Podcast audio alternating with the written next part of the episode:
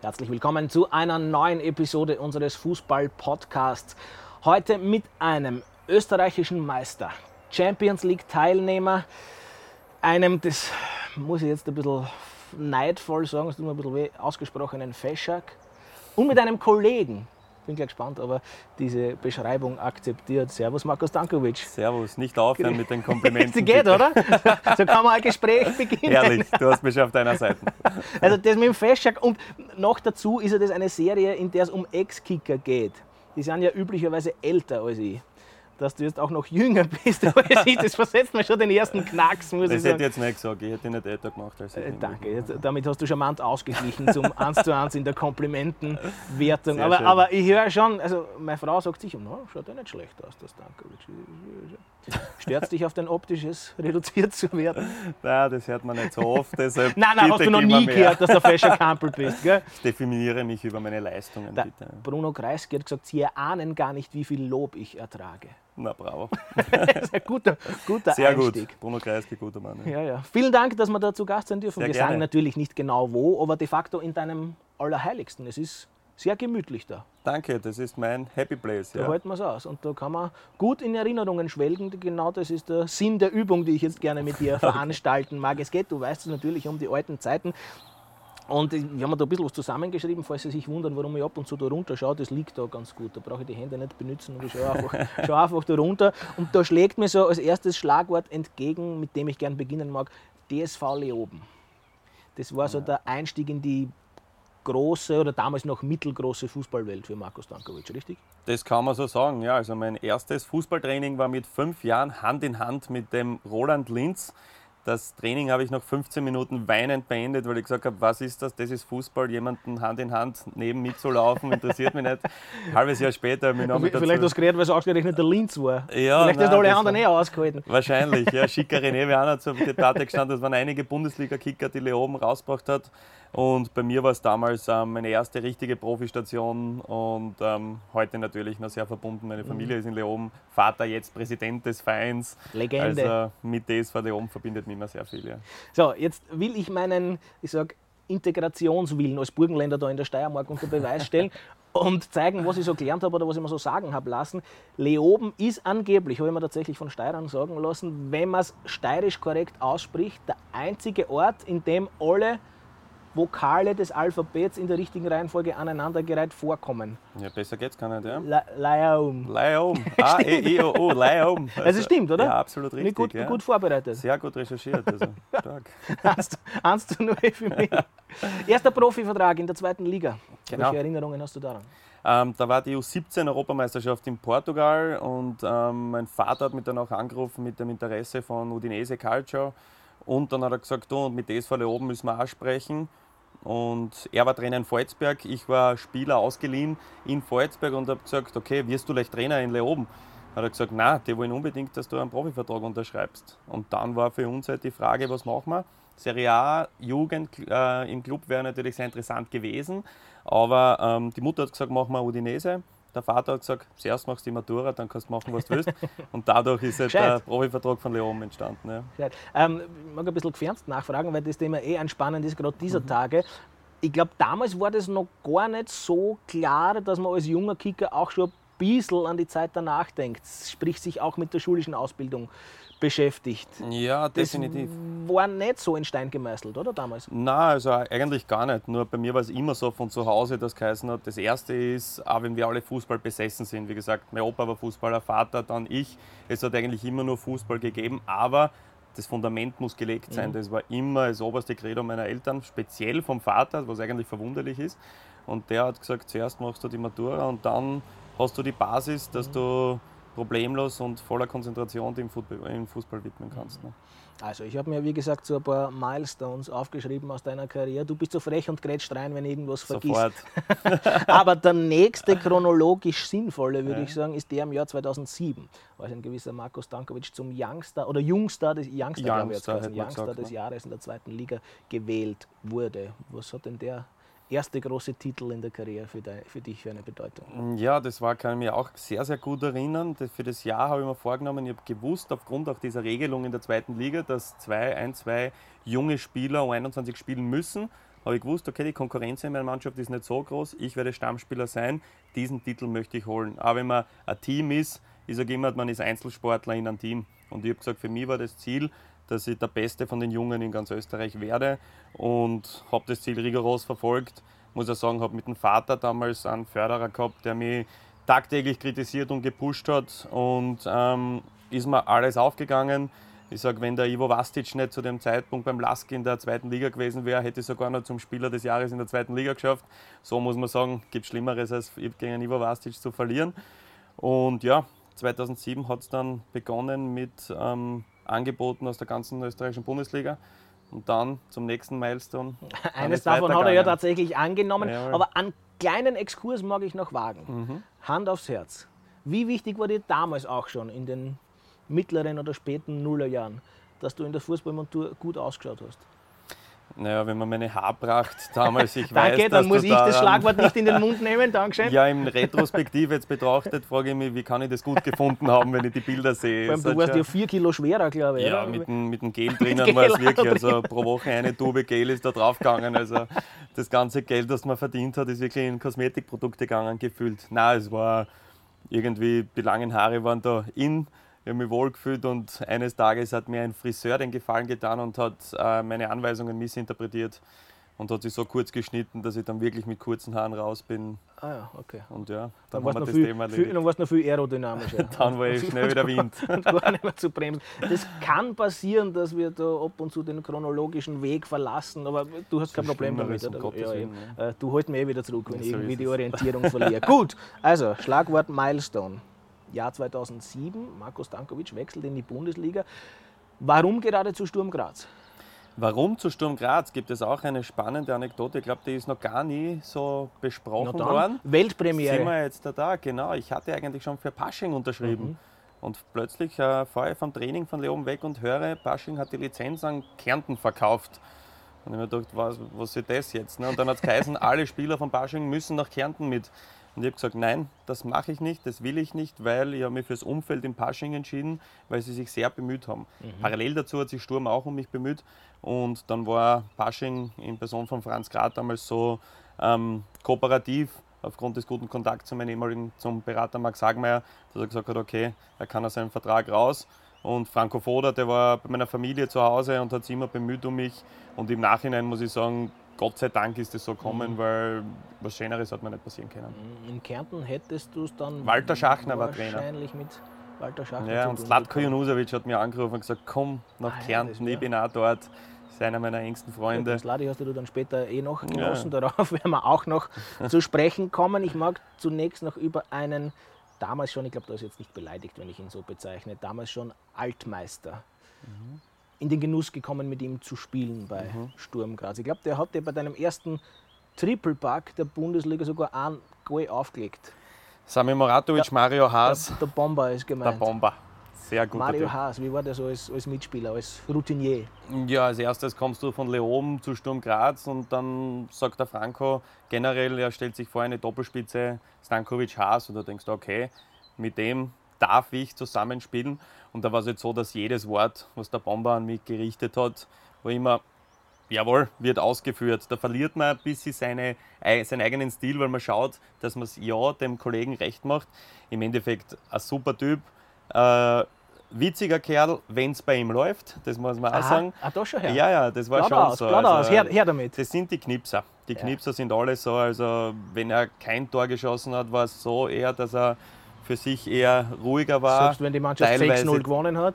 Ja, das war dann, genau das waren eigentlich die schlimmsten Momente. Das ist nicht nur er, ich habe mit Roland Linz so das Gleiche, wenn wir 6-0 gewonnen haben und der hat jetzt keins geschossen. Also da hat er lieber zwei, drei verloren und er hat zwei Netz gemacht. Würden beide Würden nicht, nicht bestätigen, aber ist definitiv der wir, Fall. Wir wissen, Alles, dass, ja, es, dass, es, so läuft. Aber ich habe sehr viel gelernt von ihm, muss ich auch sagen, von Bomber. Was ist, lieber Marco, in der Karriere des Marco Stankovic, warte, ich muss jetzt ein bisschen den Haushälter machen und schauen, dass uns da die, die Kulisse, die Kulisse nicht flöten geht, mangelhafte Vorbereitung, den Schuh musst du anziehen. Ja, also, was ist denn in deiner Karriere am, also ich hoffe, ich blamier mich jetzt nicht, 20. Juli 2007 passiert? Der Hattrick gegen Lask, hätte ich gesagt. Nein, das war ein Freitagabendspiel. Bravo. Und ich habe am Platz bei der War es ein lupenreiner Hattrick? Nein, erste Hälfte eines, Ja. dann 2-0 Salmutter, 3-0, 4-0 eh. Also gewisse Sachen vergisst man nicht. Ja, ja. Genau, schönste, Mom- einer der schönsten Es war Momente überhaupt in dein erstes. Bundesligator und du Im hast dann gleich aufgedoppelt. Genau, und bei der Platzbegehung habe ich noch nicht gewusst, ob ich spiele oder nicht. Im Training hat es der Trainer nicht verraten. Dann am Platz hat er gesagt, Marco, du spielst und versuch so zu spielen, wie du in Leoben gespielt hast. Weil die ersten zwei Spiele in der Bundesliga waren ein bisschen nervös und noch nicht so, wie wir es sich vorgestellt haben. Und dann hat es im dritten genauso Mhm. funktioniert. Also, Jetzt mag ich gerne unter Beweis stellen, dass ich mich wirklich vorbereitet habe auf dieses Gespräch und dass ich so ein bisschen ja, als Streber daherkomme sozusagen. Und Ihnen sagen, dass Marco Stankovic sich gerne als polyvalenter Spieler bezeichnet hat oder immer noch bezeichnet. Du hast Ja. da noch kicken eigentlich? Ab und Äh, zu? absolut gar nicht. Hast keine Entzugserscheinungen? Nein, keine Ambitionen, weil ich je, jedes Wochenende am Ja. Platz bin, daneben. Ne? Ja. Also gut aufgepasst, weil das Wort polyvalent. Also was, was meiner- ist ein polyvalenter Spieler, wenn du das Dass er einfach jede Position spielen kann. Hast du das Wort vom und- Fredel Tata geflattert? Vielleicht hat es ja von mir geflattert. Nein, das habe ich nicht von ihm äh, gestohlen. Das ist tatsächlich, also habe ich mir einmal gedacht, dass das eigentlich sehr gut meine Position im Fußball beschrieben hat immer. Bin zu Sturm gewechselter Stürmer, bin auf links gekommen, dort Nationalteam, dann auf rechts, dann zentral Mittelfeld. Und irgendwie war das einerseits eine Stärke und andererseits eine brutale Schwäche von mir, weil du so in jeder Position in der Konkurrenz warst, aber dich nirgends wirklich bestmöglich entwickeln hast können. Aber einmal muss ich jetzt den Fredel Tata schon noch befleißigen. Liebe Grüße, falls er zuschaut. Weißt du, was ein, ich, das ist richtig raus, weißt du, was ein konterlateraler Spieler ist? Das ist, glaube ich, eine, eine, eine Tatasche-Kreation. Bitte gib mir die Also, Definition. ja, dort. Ich glaube, ein Konterlateraler ist der, der Kraft seines starken Fußes eigentlich auf der falschen Seite spielt. Ja, das heißt, macht Sinn. dass, der, ja. dass der, der Rechtsfuß links spielt, damit er dann ja, ja. Arjen Robben, Ja, dann ja. ist klar, was gemeint ist. Linker, War- der nach innen ich bei zieht Sturm Graz seinerzeit auch ein kontrateraler Kon- Spieler konterlateraler auf links Spieler. mit dem rechten Fuß. Ja. Aber es ist schon spannend, Entschuldigung, dass ich jetzt wieder ein bisschen abweiche. Du musst übrigens sagen, wenn du keine Zeit mehr hast. dann, dann komme ich wieder zurück zu den Milestones. Aber was ich persönlich tatsächlich spannend finde, beim Arjen Robben wusste jeder, was kommt. Nämlich irgendwann der Haken nach hinten und dann der Schlenzer ins Lange. Mhm. Und der war trotzdem sauschwer eigentlich gar nicht zu verteidigen. ja, Warum eigentlich nicht? weil das Wichtigste im Fußball ist, nicht nur die Schwächen zu trainieren, sondern die Stärken noch mehr zu forcieren. Mhm. Und der hat das gemacht. Jeder hat gewusst, der wartet, wartet, wartet auf den Moment, dass er mit links reinzieht. Du, Du weißt es, nicht, wann genau weil wenn du ihn den Fuß so zustellst, dann geht er halt rechts vorbei und dann zieht er in die Mhm. Mitte. Also es ist einfach gegen so eine Weltklasse absolut unmöglich, dass du von zehn Bällen zehn verteidigst. Mhm. Du schaffst es in sieben, acht, neun Fällen, aber alle sicher nicht. Und das ist halt bei den Spielern halt Perfektion pur. Alles klar. Dann kehren wir zurück zur Karriere des Marco Stankovic und wollen gern erörtern, wie du deine erste Sturmära sozusagen, wir werden auf die zweite auch noch zu sprechen kommen, im Gesamten bewertest und was da so für Highlights rausstechen. Ja, Es hat jetzt fulminant begonnen, eh, wie wir vorher erwähnt haben, mit dem Hattrick. Dann ähm, eine Durststrecke, weil der Trainer gemerkt hat, die Mannschaft funktioniert nicht, hat Sami Moratovic vom Zentrum auf meine Position vorgegeben und plötzlich hat es funktioniert. Das heißt, dann war ich plötzlich der 11., 12. Spieler und habe immer müssen reinbeißen, dass ich spiele. Ist mir dann gelungen. Im zweiten Jahr noch besser mit, glaube ich, zwölf Assists in einem halben Jahr. Das heißt, es war grundsätzlich sehr erfolgreich als junger, wilder Spieler und habe mir da einen sehr, sehr guten Ruf auch bei Sturm Graz erarbeitet. Ähm, habe dann nicht nur ein weinendes Auge gehabt, wie ich in Italien unterschrieben habe, weil es mir so gefallen hat. In dem Moment habe ich es halt als richtigen Transfer gesehen, aber die erste Zeit war das Fundament dafür, dass ich gesagt habe, nach der Karriere möchte ich in Graz leben und noch einmal dann für einen Verein spielen. Mhm, Damit hast du mir ja schon den Steilpass hin zur nächsten Frage gespielt. Der Wechsel nach Italien zu Triestina. Triestina Calcio. Richtig ausgesprochen? Sehr. Wow, sag das nochmal, das hat sich super angehört. Triestina Calcio. Boah. Ich will eigentlich nichts mehr sagen. Eigentlich könnte man jetzt aufhören. Das kann, könnte, man so, könnte man so stehen lassen.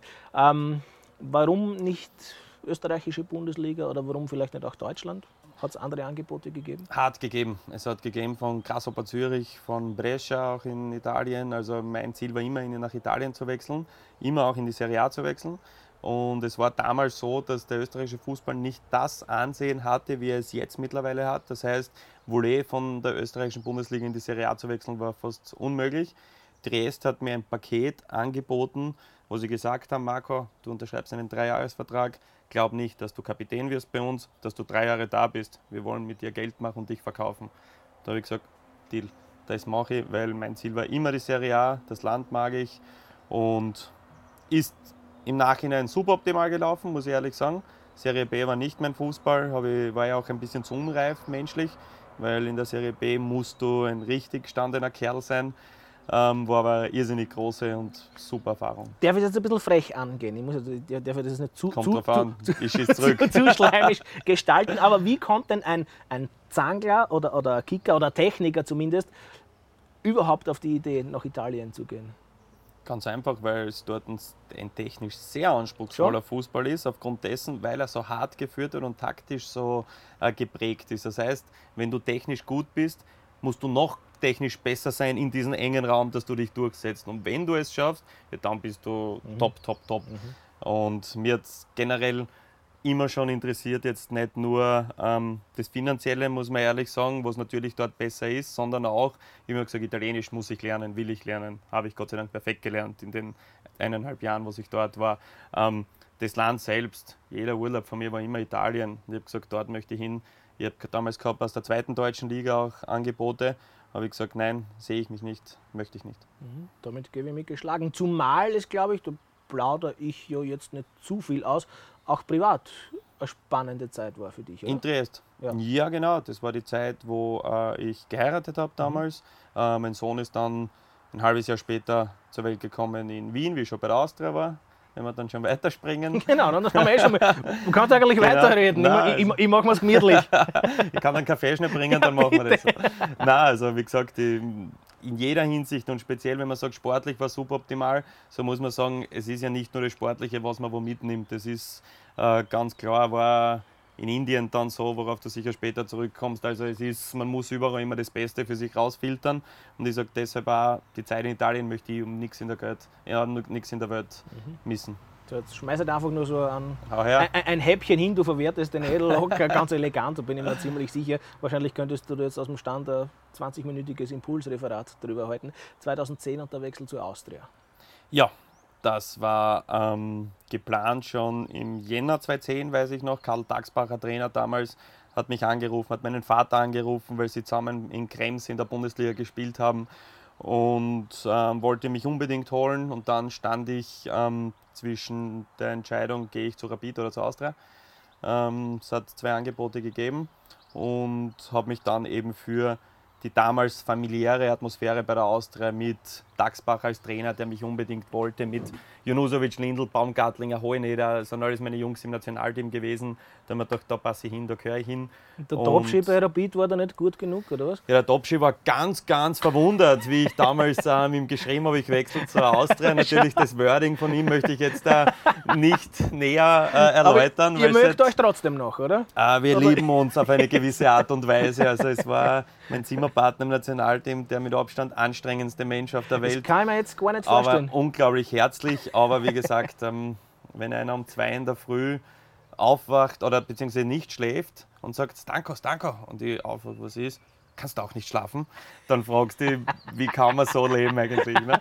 Aber das war er und wir sind heute noch, was in Fußball auch selten ist, nach der Karriere, wir sind in ständigem Austausch und so gern wir uns hackeln wegen Rapid Austria. Ähm, großartiger Typ.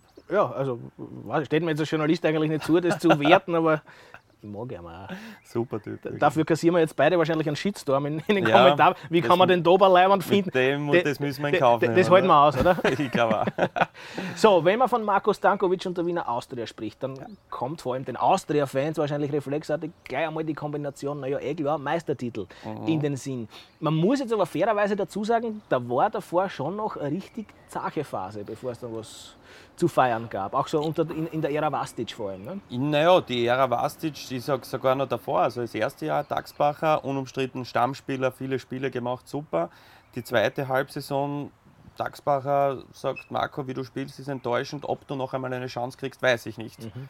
Und dachte, um Gottes Willen, der holt mich und performt kurz nicht gut und er sagt es so ins Gesicht. Mhm. Gas geben, Gas geben und plötzlich ähm, Daxbacher weg, Vastic kommt grundsätzlich neue Chance, gespielt, ganze Mannschaft schlecht gespielt, bis auf einen Moment, kommen wir wieder auf die polyvalente Spielweise an. Marco nicht mehr auf der Seite, nicht mehr Stürmer, du gehst in die Mitte auf die 6. Passt, mache ich. Vor allem gut gespielt, gegangen und muss ich sagen, auch dank Ivo Vastic ähm, neuen Vertrag bei der Austria dann unterschrieben. Ne? Und dann kam im Jahr 2000, irgendwo haben wir es aufgeschrieben, eh 2013 direkt, glaube ich, Peter Stöger. Oder kam das schon ein Jahr davor? Nein, 2013 sind wir Meister geworden, 2012, 2013 war die Saison. 2013 genau. ist die Saison gekommen. Mhm. Und natürlich müssen wir jetzt ein bisschen über Peter Stöger sprechen. Mhm. Von dem, hilf mir bitte, es wenige, ich hätte eigentlich noch überhaupt keine vernommen, nämlich Stimmen, die sagen, der war kein guter Trainer oder kein guter Menschenführer. Das sagt man ihm überhaupt nach, dass er, dass er im Umgang mit Menschen sowieso einzigartig ist. Ja, und ich verstehe es, ich verstehe es, dass keiner das sagen kann, weil er ist für mich mit Abstand der beste Trainer, den ich je gehabt habe. Und da geht es gar nicht so um einen Trainingsinhalt, weil ich behaupte, gute Trainer gibt es wie Sander mehr. Speziell die Ausbildung in Österreich soll ja, ich bin kein Trainer, aber soll ja sehr, sehr gut sein. Nur was hebt ihn Peter von allen anderen ab, ist, dass er zum Training kommt und er weiß, wie fühlt sich die Nummer 1 mhm. bis zur 25. Der weiß, wen muss er mal richtig eine in den Arsch treten und wen muss er mal streicheln, mit wem muss er mehr kommunizieren. Und der hat es geschafft in einer Meistersaison, dass die Ersatzbank sich gleich gefreut hat über einen Sieg, wie die Elfte gespielt haben, was normal immer ist. Ja, du spielst nicht, kommst nicht rein, viel hast nicht beitragen, kleine Punkteprämie gibt es, aber macht dich nicht glücklich. Der hat es wirklich geschafft, dass jeder einen Strang zieht und deshalb hat er in Köln Erfolg gehabt, hat dort mal in die Champions League gebracht und hat jetzt leider nicht den Zuschlag fürs mhm. Nationalteam bekommen. Zumal, wenn ich es noch einmal ein bisschen gefernst angehen mhm. darf, du ja jetzt auch nicht immer ich in den ersten elf gestanden bist. Ne? Also, ich war der zwölfte Mann, genau.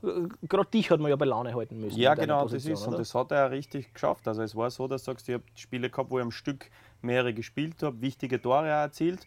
Aber er hat zu mir einmal gesagt, vor einem Spiel, da habe ich nicht gewusst, wer spielt jetzt. Spiele ich oder spielt ähm, Simkovic, glaube ich, war es. Ne? Dann holt er mich her und sagt, Stanko, was soll da erzählen? Du kannst auf der 6 spielen. Wenn der Holland schlecht spielt, kommst du rein. Kannst du auf der 10 spielen. Wenn der Jun nicht gut ist, kommst du rein. Auf der Seite, wenn er, ich weiß, du bist der Nächste, ich brauche die mehr auf der Seite und dadurch hat er mir das Gefühl gegeben, Steppert, ich bin wichtig, das mhm. ist ja Wahnsinn. Und das ist was, was er wirklich perfektioniert und zwar nicht künstlich sondern einfach das hat er in sich und das zeichnet ihn ganz einfach aus. Mhm. Hat er auch das Wort polyvalent in den Mund genommen? Nein, er hat es einfach keep it simple was eins. Also es war so einfach wie möglich und das ist auch eine große Kunst, dass ein Fußball einfach heizt. Äh, das sagen übrigens auch Startrainer wie Klopp oder Guardiola, die sagen, ich habe natürlich aufgrund der Datenmengen, die es gibt, viel mehr Informationen, als ich an die Spieler weitergebe, ja. weil man ja die Spieler nicht ja, zu sehr verwirren soll. So, jetzt muss ich mal schauen, was ich da so weiter aufgeschrieben habe. Ja, Meisterjahr natürlich, 2013. Ähm, Salzburg natürlich trotzdem der Favorit. Mhm. Warum hat es letztlich für euch geklappt? Wahrscheinlich auch, weil ein gewisser Philipp Hose noch nicht ganz schlecht drauf war. Aber so was war so das, das, das, Ausschlaggebende letztlich? Ausschlaggebend war das, dass wir eine Mannschaft hatten, die die ganze Saison über ohne Verletzungen durchgekommen ist, die ganze Mannschaft zur Verfügung hatte, mit dem Peter Stöger einen Trainer, der es, so wie, eingang, wie ich jetzt gerade erwähnt habe, geschafft hat, dass wirklich alle an einem Strang ziehen und alle mit ziehen und dann hast reitest du auf einer Welle des Erfolgs dahin. Der Hosiner, kann ich mich erinnern, ein Spiel wie vom 16er mit dem rechten Schießen, fischt den Ball mit Standfuß über den Dormer. Das heißt, da, da hat auf einmal alles zusammengepasst und wir haben das Wichtigste, was wir geschafft haben, gegen die kleinen Gegner, da hat es noch den anderen Modus gegeben, vier Spiele, alle gewonnen. Und wenn du die Kleinen schlägst und oben noch den einen oder anderen Punkt machst, dann bist du vorne. Und mit Punkterekord war halt, dass du sagst, das passiert einmal und wird nicht mehr so schnell passieren. Wer waren denn so, wenn du ein bisschen aus dem Nähkästchen mhm. plaudern magst, die größten Firebeaster da in der Austria-Mannschaft? Boah, das ist schwierig, weil wie wir dann gefeiert haben, war es eine geschlossene Mannschaftsleistung, wie am Platz während des Spiels auch. Also da kann man jetzt. Habt ihr auf Vorchecking gefeiert, also, also auf Pressing? Ja, ganz, also normal im Spiel war man eher so verhalten, ja. aber nachher in der ja, sogenannten dritten Halbzeit war es sehr, sehr motiviert und ähm, zu Recht. Also da hat man sich wirklich ein ganzes Jahr wenig mit Feiern auseinandergesetzt natürlich, aber dann, wie das geschafft war, das war für uns alle das Schönste überhaupt. Und dann ist, es, ne, ist am nächsten Tag das Training ausgefallen, glaube ich. Ah, ja. tatsächlich? Ja, ja, das wäre wegen Sinnlosigkeit. Wie lange hat dein Sohn dann den Papa nicht gesehen? Ich muss sagen, ich war ganz brav. Ah, tatsächlich? Ja, ich war um sieben in der Früh zu Hause schon. Schau, bitte, schon, ich war da der Erste, glaube ich. hast, du Frühstück angebracht? Na bitte, so. ja, nein, ich habe hab nur gehört, boah, geh weg, um Gottes Willen. Vorzeigepapa in jeder Situation, ja, Marco Stankovic. Die Austria also Meister, Peter Stöger verlässt den Verein, es kommt Nenad Bielica. Ja. Damit ändert sich für Marco Stankovic was? ähm, dass ein Trainer gekommen ist, der ähm, in der Vorbereitung mit jedem das Gespräch geführt hat äh, und ähm, ich zu ihm gesagt habe, ähm, wieder die, diese Polyvalenz, ich habe gesagt, bitte gib mir die Chance im Zentrum. Ich möchte nicht mehr auf der Seite spielen. Und er hat gesagt, du, ich werde die einsetzen, wo ich glaube, aber ich möchte die Spieler dort hinstellen, wo sie sich wohlfühlen. Dann war ich aber auch gewissermaßen unter Druck, weil ich gesagt, weil ich sehr dick aufgetragen habe, große Goschen und gesagt habe, ich möchte in der Mitte spielen. Und dann in der Vorbereitung Top-Torschütze gewesen, ersten acht Saisonspiele, dann sechs Tore erzielt, wichtige Tor für die Champions League noch dazu. Also dann hat es angefangen und dann ist halt leider meine linke Wade mhm.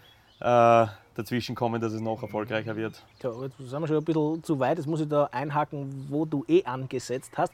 Nämlich bei einem Tor, von dem ich zu Recht behaupte, dass es das Wichtigste in deiner Karriere war, wenn du weißt, wovon ich sprechen könnte? Ja, ich glaube, da gibt es keine zwei Meinungen. Also in Zagreb das 2 zu 0 Champions League, Champions League Playoff.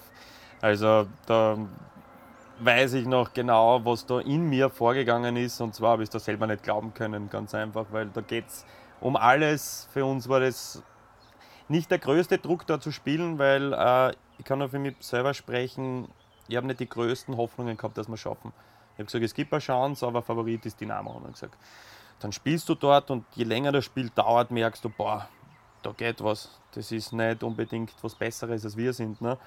Und dann hast du halt mit dem linken den Ball in den Winkel. Also das war wirklich was, wo ich sage, ähm, habe ich damals während des Spiels ich noch Gänsehaut gehabt und ähm, ja, war sehr, sehr schön und erinnere mich heute noch gern zurück. Also ein sensationeller 2 zu 0 Auswärtserfolg mhm. und trotzdem ist es dann noch einmal eine richtige Zitterpartie geworden, dass man es letztlich geschafft hat. Wie hast ja. du das Rückspiel abgespeichert? Das Rückspiel war insofern für mich ein Horror, weil ähm, Abpfiff in Zagreb und danach hast du nur noch Gedanken ans Rückspiel.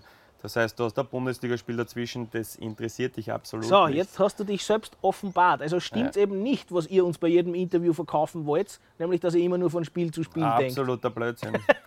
Aber gesagt hast du auch. Hundertprozentig. Also das macht ja, das sind ja diese Floskeln mehr oder minder, die man gern ähm, nimmt der Spieler, aber im Endeffekt ich kann mich erinnern, wir sind nach Wolfsberg gefahren, Kaya Rogul, äh, Innenverteidiger, sitzt neben mir im Bus, schaut mir an und sagt, kann er nichts anderes denken als an das Rückspiel. Sind aber gerade zum anderen Bundesligaspiel gefahren. Endlich ein offenes, das, herzerwärmendes Interview. Das ist äh, ein Fakt, ja, und so haben wir auch gespielt, so nervös. Du beginnst mit einem 1 zu 0, für uns schöner geht's nicht und dann haben wir, wie man im Fußball sagt, Dynamo hat mit uns Hösche gespielt. Wir haben keinen Ball gesehen, wir sind nachgelaufen, sind dann 3-1 hinten und dann macht der Roman Kinas das noch und das nimmt man aber erst, ich habe es ein paar Jahre später eigentlich erst realisiert, was das war. Für alle anderen im Umfeld war es äh, Herz, Zick-Zack, das Spiel Nervenanspannung und im Spiel bist du in so einem mhm. Tunnel, mhm. wo du das gar nicht so wahrnimmst und danach denkst, du weiß gar nicht, wie du in die Champions League gekommen bist, aber anscheinend hast du das verdient. Ne? Also ist an der vermeintlich depperten Journalistenfrage, ob du das alles schon realisiert hast, schon ein bisschen was dran. Kannst du immer wieder stellen. Also ist absolut als, berechtigt. Als, als Joker. Hast du schon realisiert, dass wir schon langsam Richtung Ende des Interviews gehen? Ich weiß nicht, ob das ein Interview ist. Ich fühle mich einfach köstlich unterhalten. ja, also, also wenn, wenn, wenn, wenn, du keinen Stress hast, dann machen wir weiter. Champions League Gruppenphase mit der Wiener Austria. Fünf Punkte ja. geworden. Für eine österreichische Mannschaft eigentlich ein sensationeller Wert. Mhm. Es soll Mannschaften in der Geschichte gegeben haben, die weniger in der Gruppenphase erreicht haben. Warum ist es doch nur der letzte Gruppenplatz geworden? Ja, also wir waren mit den fünf Punkten, hätte uns das vorher wer gesagt, hätten wir sofort unterschrieben natürlich. Ne? Ähm, war jetzt so, dass wir anfangs schon ein bisschen enttäuscht waren bei der Auslosung. Das, man darf nicht unverschämt sein, aber du spielst Champions League und mein Wunsch war, Real Madrid zu kriegen, ganz klar. Die anderen haben gesagt, Manchester United damals, Barcelona und dann kriegst du eine Gruppe, wo Atletico Madrid noch nicht so populär war wie jetzt hast Porto und Zenit dabei. Da die gerade nicht so häkeln, attraktiv, ehrlich, aber trotzdem ja. so stark Aber sind. sehr stark. Ne? Und dann im Nachhinein haben wir gesagt, so, was hast du lieber? Du kriegst dann Gruppen mit Bayern, Man City und was immer und wirst abgeschossen. Oder du gewinnst Spiele in der Champions League und wir haben gesagt, eigentlich ist so viel cooler gewesen für uns. Ne? War eine richtige Erfahrung und du hast gemerkt, dass wenn du dann Punkt da bist in einzelnen Spielen, kannst du mithalten. Aber mir hat es auch im Spiel gegen Atletico Madrid gezeigt, wie schlecht ich bin. Weil ich mir gedacht habe, beziehungsweise noch ein anderer Ausdruck, ich habe mir wirklich gedacht, wie schlecht ich bin, aber wie gut ist der Gegner eigentlich. Also du merkst, wie viel noch ober dir, was da noch möglich ist. Oft denkst du als österreichischer Bundesligaspieler, bist gut, du verdienst dein Geld damit, aber dann gibt es Leute, die verstehen ihr Handwerk so richtig. Und das war die größte Erkenntnis für mich eigentlich dort. dass da noch ein gewisser Unterschied gegeben ist. Wie groß war der Unterschied, als du von der Austria zu Sturm zurückgewechselt bist? Und warum eigentlich? Ähm, ja, es war irgendwann Zeit, dass man wieder mal was Neues macht und ich habe nicht die Geduld gehabt, die mir mein Berater Max Hagmeier damals gesagt hat, ich haben soll, damit wir noch einmal ins Ausland kommen. Ich habe mir gedacht, das Ausland habe ich kennengelernt. Ähm, Sturm bemüht sich permanent schon um mich, um die Rückkehr. Warum sollte ich warten? Ja, kann ich auch nicht sagen, ob es jetzt ein großer Fehler war oder nicht, aber aufgrund dessen, dass sich der Gerd Goldbrich damals so um mich bemüht hat, haben wir doch der Verein, wo es in der Bundesliga begonnen hat, wo du ein gutes Standing auch bei den Fans von Anfang an hast und wo du weißt, dass du nach der Karriere leben willst, warum machst du das nicht ganz einfach mit einem super Dreijahresvertrag? Ähm, genau, habe ich mich dann dazu entschieden. Nachhinein natürlich, auf einmal wie unterschrieben habe, zufälliger Wochen später melden sie zwei Clubs aus der italienischen Serie B wieder, wo ich mir gedacht habe, wäre auch noch eine Idee gewesen, aber you never know, warum. Allerdings, äh, die unangenehme, vielleicht die unangenehmste Facette aus deiner Karriere, die fördert auch in die zweite Sturmzeit des Marco Stankovic. Die mag ich jetzt abhandeln. Also, falls jetzt zu ange- unangenehm für dich wird, haben wir jetzt eh schon relativ viel Material. Also das Interview steht, vor jetzt nicht mehr weiterreden. Aber ich kann ja nichts dafür. Äh, Der Kreuzbandriss im Spiel gegen Ja, Alltag. Äh, Zach, mehr weiß ich nicht, fällt mir nicht ein dazu. ja. Nein, Passt, ich, ich, okay, kann Thema schon- erledigt, ich gehen wir, kann- gehen wir zum nächsten Ich über. kann natürlich ausholen, nein, natürlich. Also aus dem Nichts ähm, war zwar ein Zweikampf, aber der Gegner ist sogar ausgewichen und du kommst am Boden auf und nimmst wie wenn zwei Steine und spürst so im Knie einen Kracher und ja, dann beginnt halt das, was kein Spieler will und zwar sobald die Diagnose kommt, weißt du, ein Kreuzbandriss ist mindestens ein halbes Jahr Pause. Und das zu einem Zeitpunkt, wo du sagst, du wirst gerade 30, bei 30 ist immer Marktwert, flupp, geht es ein bisschen runter und ja, so ist Ja, es aber in der Karriere dann Jahre her gegangen. bei dir, nicht? Bitte wie? Ist jetzt auch schon eineinhalb Jahre her bei dir. ja, ungefähr so. Zwei, ja. Nein, und dann geht es halt runter ein bisschen mit Marktwert, beziehungsweise bei Sturm war es dann so, Ich dass glaube, ich. ist die Karriere ein bisschen ins Stocken geraten. Genau, weil, du, weil ich auch vom Verein dann nicht mehr das Vertrauen gekriegt habe. Der Franco hat zu mir dann einmal gesagt, der Foda, ähm, irgendwann wirst du verstehen, warum ich dich nicht mehr spielen habe lassen. Als Sturmtrainer dann. Ja, danke. Ähm, weiß ich jetzt nicht. Nach wie vor nicht. Wir werden in Graz sicher treffen jetzt öfter. Ähm, und habe mit ihm immer super übereinkommen. Also da gibt es kein böses Blut, sondern war seine Entscheidung. Aber darüber werden wir noch unterhalten mit ihm. Ja, Vielleicht bei der Geburtstagsfeier vom Sepp Peil, legendärer Krone-Fotograf. ja da bin ich eingeladen. Ne, Ja, bitte, Na, ne? super. Ich eigentlich auch, aber ich schaff's nicht. Entschuldigung. Sepp. aber da, da kennst du es aus, ausschnapsen, ausschnapsen mit dem Foda. Ähm, nächster Karrierestep Ried. Ja, habe ich. Ich glaube, du sprichst schon immer noch von einer recht coolen Zeit bei Ried, oder? Also wunderbar und ich kann über den Club, über die Stadt und die Leute im Verein nur das, nur das Beste sagen. Speziell jetzt da ein oft kritisierter Mann, aktuell äh, Präsident Roland Daxel, sehr nah an der Mannschaft. Also sie haben wirklich geschaut, dass wir uns so gut wie möglich fühlen im Rahmen deren Verhältnissen dieser Stadt ohne Ampel.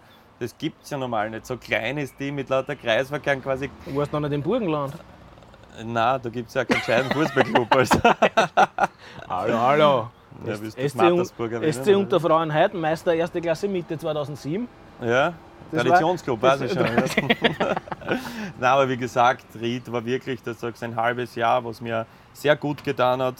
Ähm, und auch, wo ich ihnen ewig dankbar sein werde.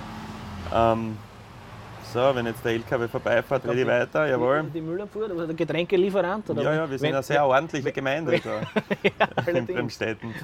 ähm, Ried hat mich dann ähm, kostenlos nach Indien gehen lassen, äh, dass ich meinen Traum verwirkliche und ähm, dafür bin ich ihnen ewig dankbar und jetzt noch in einem sehr amikalen Verhältnis.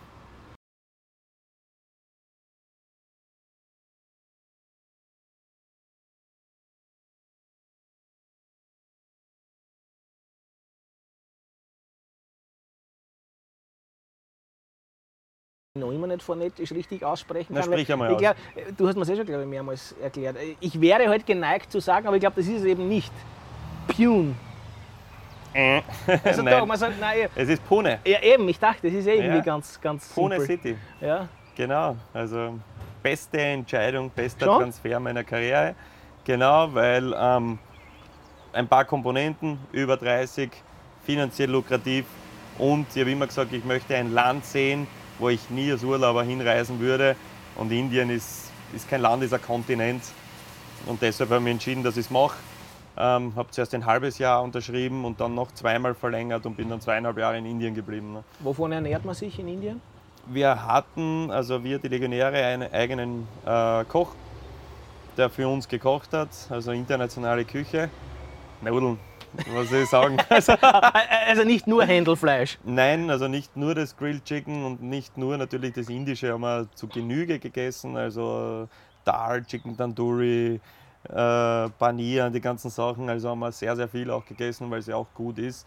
Aber täglich mag man es ja auch nicht haben. Ja, verstehe. Und du hast aber, also dir brauche ich es ja nicht erklären, ich erkläre es Ihnen, in einer Liga gespielt, die jetzt, sagt Marco Stankovic, glaube ich, jetzt nicht unbedingt Champions League tauglich war, in der allerdings dann gerade zu seiner Zeit schon auch also richtige Kapazunder gespielt haben, von wegen Del Piero und solche Leute. Ne? Ja, genau. Also wenn du sagst, nicht Champions League Niveau, aber das rundherum war Champions League Niveau. Also jedes Spiel, du kommst mit dem Mannschaftsbus hin, jeder Spieler wird mit der Kamera in die Kabine begleitet, Hymne vor dem Spiel, Feuerwerk, da teilweise 30.000 Zuschauer. Also das hat schon als Hand und Fuß.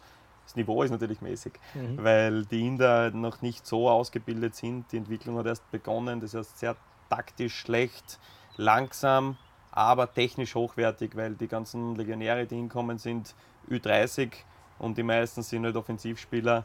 Also ich habe da gespielt gegen Kerala, damals war äh, Dimitar Berbatov, gegen den ich noch gespielt habe, Verteidiger Wes Brown von Manchester, also dort schon richtige Kracher noch gegeben. Und bevor ich dort gespielt habe, war halt Del Piero, Maserati, Carlos, Anelka, Mutu, also da war die Creme de la Creme da. Also Aber so wie du mir das jetzt schilderst, stelle ich mir das so vor, du hast ganze Woche nichts trainiert, bist dann am Freitag zum Abschlusstraining gekommen, Hösche spielen, Freistoß schießen und am Samstag Match. Sehr respektlos. Nein, also um Gottes Willen. Es ist einfach so, dass sie die Liga vor mittlerweile sieben Jahren erst gegründet haben. Aber die Trainer sind alle ähm, Europäer die, oder Brasilianer, die richtige Qualität haben. Geld ist vorhanden für die besten Facilities, das heißt Trainingszentrum top. Du bist den ganzen Tag mit Fußball beschäftigt, Gott sei Dank, weil viel zu tun hast du dort nicht. Das war Hyderabad, die zweite Stadt, wo ich war, war 9 Millionen Einwohner. Danke, dass du das gesagt hast. Ich hätte dich noch irgendwie versucht, dorthin zu lenken, weil den Namen hätte ich sicher nicht unfallfrei Ja, ja, aussprechen den können. spricht man auch Vogelwild oft aus. Ja. Nein, ist Hyderabad. Und ähm, wie gesagt, sehr große Menschenmengen auf engen Raum. Ähm, nicht unbedingt lebenswert, muss man ganz ehrlich sagen, mit unserem Standard, was wir hier haben. Irrsinnig interessant und faszinierend, aber ähm, gibt keine Fußgängerzonen oder so. Ne? Deswegen bleibst du eher in, deinem, in deiner Bubble die Zeit, was du dort bist und fokussierst dich rein auf den Fußball. Welche Note, um das Gespräch abzuschließen, gibst du deiner Spielerkarriere? Ähm, gebe ich ihm befriedigend, ganz ehrlich, weil ich behaupte, ich bin erstens ein sehr selbstkritischer Typ, dass ich sage, dass mehr möglich gewesen wäre bei gewissen Transferentscheidungen und ähm, mehr möglich gewesen wäre bei, bei der eigenen Performance. Ganz einfach. Deshalb sage ich, also war gut, definitiv, dass ich mit einem österreichischen Verein Champions League gespielt habe, kann mir keiner nehmen Entschuldigung. muss man dazu sagen. Aber ich behaupte, dass ich im Ausland eine noch bessere Rolle gespielt hätte haben können. Und was mir am meisten wurmt, ist, dass ich bei einem Nationalteamspiel geblieben bin.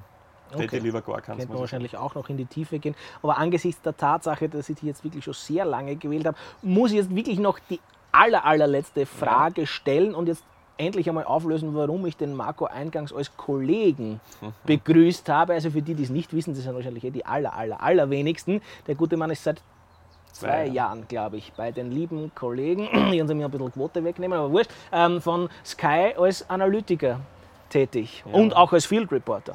Ich Genau. muss sagen, dafür, dass du keine Taktiktafel gehabt hast, ist es recht gut gegangen. Also du kannst ja ohne Ja. Taktiktafel auch reden. Naja, sicher. Also nein, also ich muss Für- Darf ich dich als Kollegen bezeichnen? sehr gerne sogar, ja. Weil auf dein Niveau muss ich natürlich erst kommen. Ja, nicht- das habe ich hören wollen, danke. Nein, aber ich muss ganz ehrlich sagen, dass ich meinen Traum lebe. Ähm, ich habe das während der Karriere gesagt, ich möchte es nach der Karriere unbedingt machen. Ich habe immer wollen, weil ich auch ähm, behaupte, rhetorisch ganz in Ordnung zu sein und das auf fünf Geht. Sprachen, ähm, habe ich immer gesagt, Fußball, Sprache in Kombination und TV vielleicht auch noch, würde mich sehr interessieren. Äh, Sky Sport Austria hat mir die Chance gegeben, für die bin ich dankbar und ähm, lebe absolut meinen Traum. Freue mich jedes Mal, wenn ich einen Einsatz habe. Verstehst du jetzt die blöden Journalistenfragen, die dir als Aktiven immer gestellt wurden, besser? Nein, ich versuche genau diese nicht zu stellen. Also, okay, du hast was mitgenommen. Sehr gescheit.